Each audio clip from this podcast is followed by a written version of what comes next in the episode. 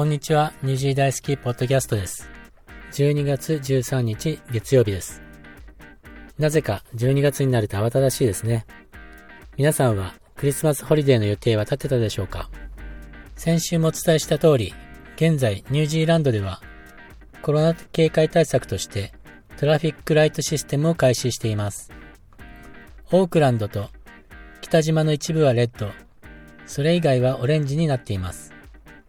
ワクチンパスポートを持っている方でも、まだまだ制限が多くありますので、もう少し我慢して、不要不急の外出を控えて、外に出るときはマスクをかけてお出かけください。今日は乗りかほがお休みなので、僕一人でやっているんですが、まあ、僕一人の時は僕の、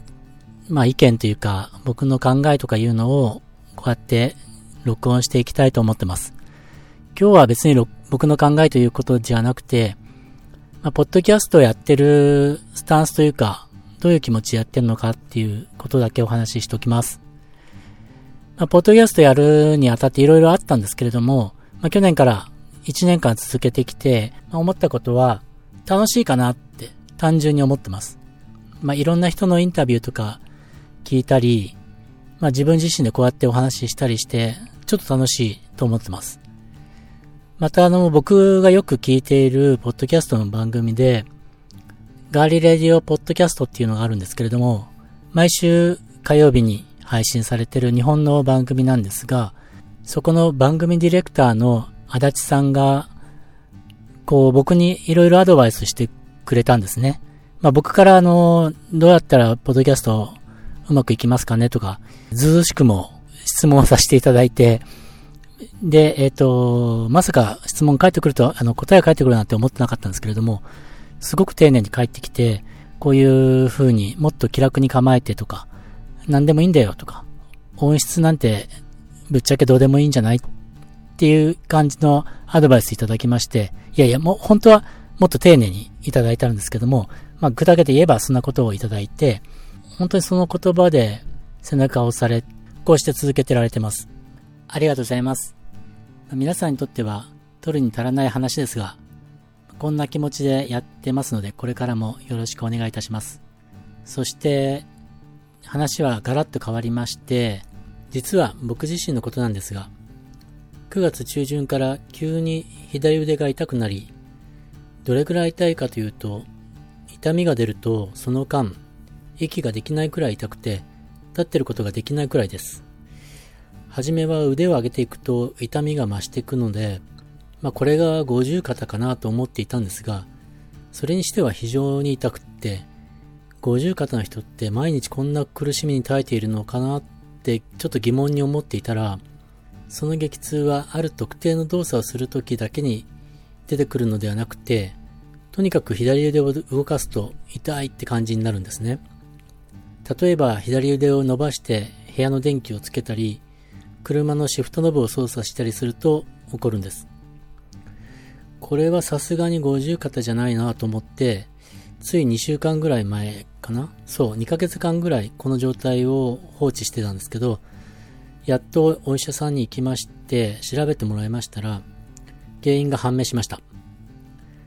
肩峰下活液包炎という病気というか怪我みたいです。なんか難しいんですけど、肩峰下っていうのは肩の峰の下って書くんですが、肩の下に関節を滑らかにする液体が入っているらしくって、その液体を包んでいるの袋が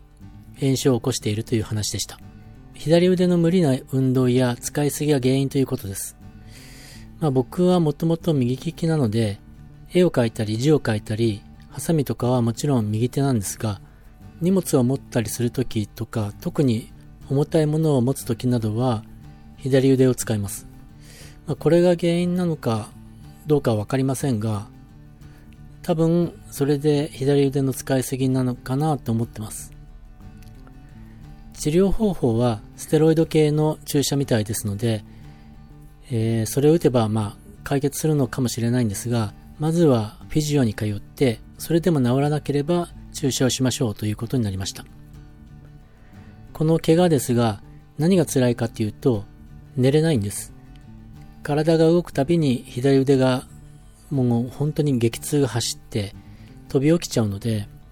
1時間と寝てられなくて、まあ仕事好きとはいえ、さすがに1日数時間は眠らないと、まあ持たないので、それが辛いです。これから年末年始となり、ニュージーランドでは観光客相手の商売以外はほとんど、まあ、2、3週間の休みに入ってしまうので、まあ、治療も始まっても、もしかしたら病院も閉まってしまって、病院っていうかフィジオですね。フィジオが閉まって、1月中旬ぐらいまでは何も動かなくなるかなと思って、今はもう諦めてます。まあ左腕だし、そのまま使わなければいいのかなって思っていたんですが、まあいざ左腕を使わないと決め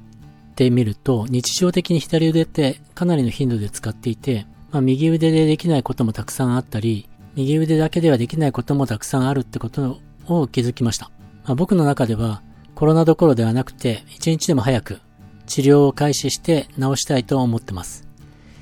皆さんもお体には十分気をつけてください。はい。ではここでイベントのご案内です。あと1週間となりました Japanese Food Fair in Auckland。12月19日まで、この期間でしか食べられないメニューなど、スペシャル料理が食べられます。オークランドの参加日本食レストランにて実施中です。このイベントは、オークランド経済懇談会が主催しています。こちらの詳細については、このポッドキャストの説明ページに URL を記載しておきますので、そちらをご覧ください。この番組に対するコメントは、Twitter や Instagram、YouTube などで受け付けておりますので、お気軽にお寄せください。それではまた次回、野沢でした。